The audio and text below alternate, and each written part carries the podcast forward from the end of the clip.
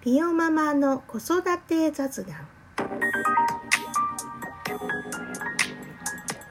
こんにちはピオママです。毎回テーマを決めて子育てあるあると視点が変わると赤ちゃん面白いをお話ししております。今日のテーマは目標がない漠然としたずりばいできないは解決しない。うつ伏せ5本の謎です。一本のねご相談をお受けし私もめちゃくちゃ身に覚えがあることを思い出しました。何が目標か分からず今ある最小限の情報でぐるぐると迷走し大きな目標を見て解決しなかった話。今日はねこんな感じでねお話しさせていただきたいと思います。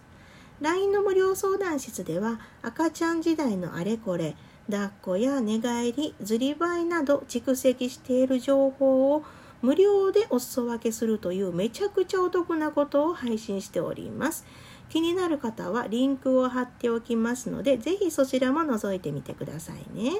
まあ、私自身がどんなことやってんのと気になられる方は1300以上も記事を書き綴っておりますのでブログの方にもどうぞお足を運びいただければ幸いです。さて、えー、いただいた情報はね、こんな感じでした。生後8ヶ月です。うつ伏せが苦手で、うつ伏せ状態が持って5分ぐらい、必死で遊んでみると10分が限界。寝返り、寝返り返りはするものの、結局寝返ってしまって前には進まない。動きそうな気配もない。他の赤ちゃん見てると、うちの子の個性なのか、待てばいいのかいやはやというような感じの内容でした私も蓄積した情報がある今だからこそ赤ちゃんからめちゃくちゃ大きなヒントをねいただいたんですよそのヒントはねうつ伏せ状態が5分しか持たない。これめちゃくちゃ大きなヒントなんです。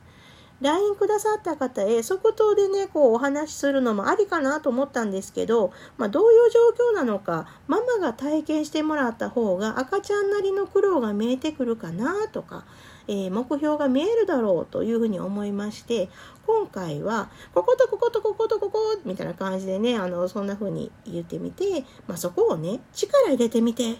そこで感じたことを教えてみてください。というようなね、体験クイズ形式にしました。ちょっと意地悪かもしれませんけれども瞑想しているようなメッセージを感じたので瞑想から脱却していただくためにはスパッとこうね体験型のお話にしたんですね結果良かったんですママの答え疲れたというお返事が返ってきました 何疲れさせてんねんですよね。申し訳ない。遊ばせてもらいました。まあまあ正直なご感想でめちゃくちゃ嬉しかったです。体験はほんの1、2分でいいからというふうにお話しした上で疲れたんです。赤ちゃんは5分もできるんです。疲れるようなことを5分も続けられる。これ赤ちゃんすごないですか？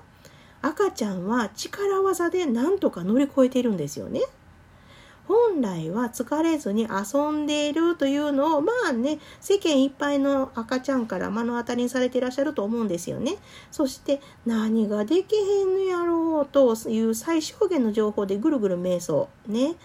えー、赤ちゃんは少なくともできないよというふうなサインを投げかけてくれているならできるための方法は今のやり方じゃないと早めに気づいてあげる体の使い方ってみんな違うじゃない？あの人器用なのに私これに関しては不器用やねんっていうのを誰しも1個や2つあると思います。その差ってね体の使い方なんですよ。じゃあ反対に私はできるのになんであの人できへんねんということもありますよね。その時に体を動かす不器用さを感じたことはないですか？その根っこになる部分が赤ちゃん時代からの積み上げです。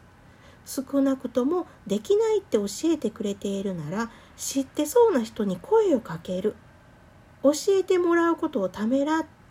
解決を先延ばししていいんやろうかと思ったりもしますよね。まあ、この後ざっくりですがこの12週間やってほしい目標を解説させていただき、えー、お返事とさせていただきました。私が持つほんの一部の情報ですけれどもやってみますとおっしゃっていただけて、えー、ハートマークもつけてくれてね変化が楽しみだなというふうに思っておりますこの雑談の元ネタは1300以上もあるとブログの記事をもとにラジオトーク用に配信しておりますご関心がありましたら無料配信ですのでぜひお越しくださいませ今日もあなたにとって素敵な一日を迎えられますように。